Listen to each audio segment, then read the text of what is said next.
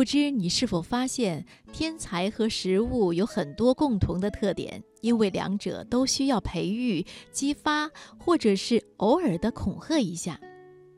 如果你扫描历史上那些最伟大的头脑，你可能就会发现，许多人都受到了某些食物或者是饮料的启发，有些人则拥有非常奇特的饮食习惯。今晚我推荐我们来分享赵宁宁的文章。食物激发天才，选自《青年博览》。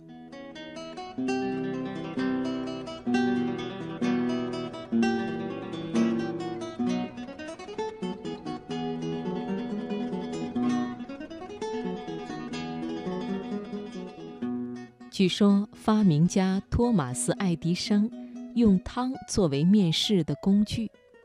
爱迪生通过这项测试。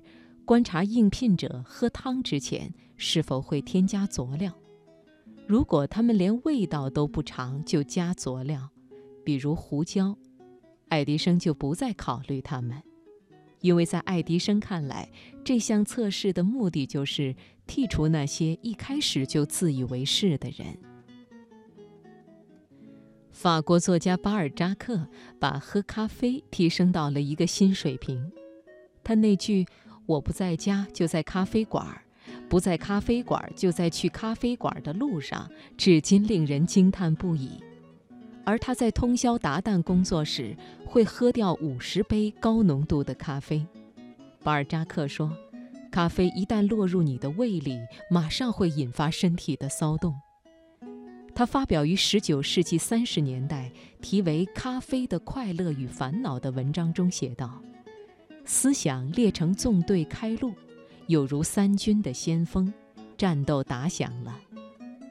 巴尔扎克说，他的每本书都是由于流成了河的咖啡才得以完成。而许多天才都是挑剔的食客。希腊数学家毕达哥拉斯讨厌豆子，他甚至禁止自己的追随者吃豆子，甚至禁止他们触摸豆子。而许多天才也都是素食主义者，其中包括达芬奇、甘地、肖伯纳和诺贝尔奖得主数学家诺伯特·维纳。乔布斯对食物也有些怪异的想法，在唯一由他授权的传记《史蒂夫·乔布斯传》中，著名作家沃尔特·艾萨克森说。这位硅谷神童对食物极其挑剔，而且对任何食物都会立即做出极端的评价，美极了或是糟透了。一般人会觉得毫无区别的两个鳄梨，乔布斯尝一口就会宣称，一个是世界上最好吃的，而另外一个难以下咽。即便在结婚以后，乔布斯依然保留了那些怪异的饮食习惯。他会连续几个星期吃同样的东西，比如胡萝卜，甚至吃到身体都变成橙色的了。在乔布斯看来，节食与进食能够净化身体，而消化食物是令人厌恶、浪费精力的事情。同样持这种观点的还有古希腊讽刺作家阿里斯托芬，他把雅典人敏锐的智力归功于其低热量的饮食。而米开朗基罗对食物也是无动于衷，他吃东西更多的是出于必要，而不是为了快乐。不知你是否相信，达尔文不仅研究奇异的动物，还吃它们。在剑桥大学期间，达尔文曾是美食俱乐部的成员，他们每周聚会一次，在一起吃老鹰、麻鸭和猫头鹰。后来，达尔文跟随英国皇家海军小猎犬号探索航行，在五年的时间里，他写了大量的动物学笔记。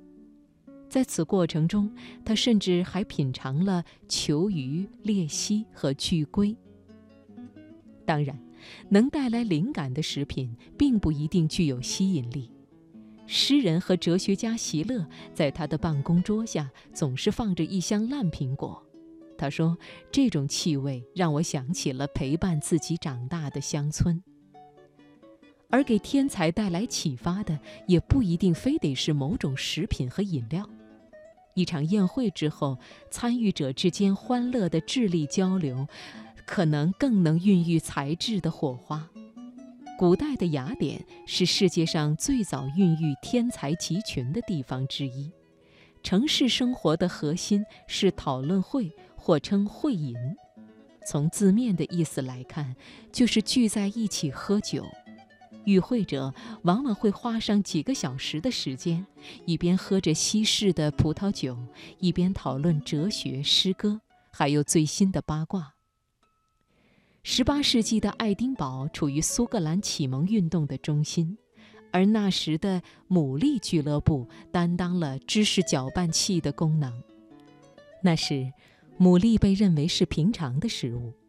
该俱乐部的创始人是经济学家亚当·斯密和哲学家大卫·休谟。他们每天消耗大量的牡蛎和红葡萄酒，与俱乐部的其他成员交谈，话题无所不包。也许餐馆作为创造力发动机的最合适的例子，非维也纳咖啡馆莫属了。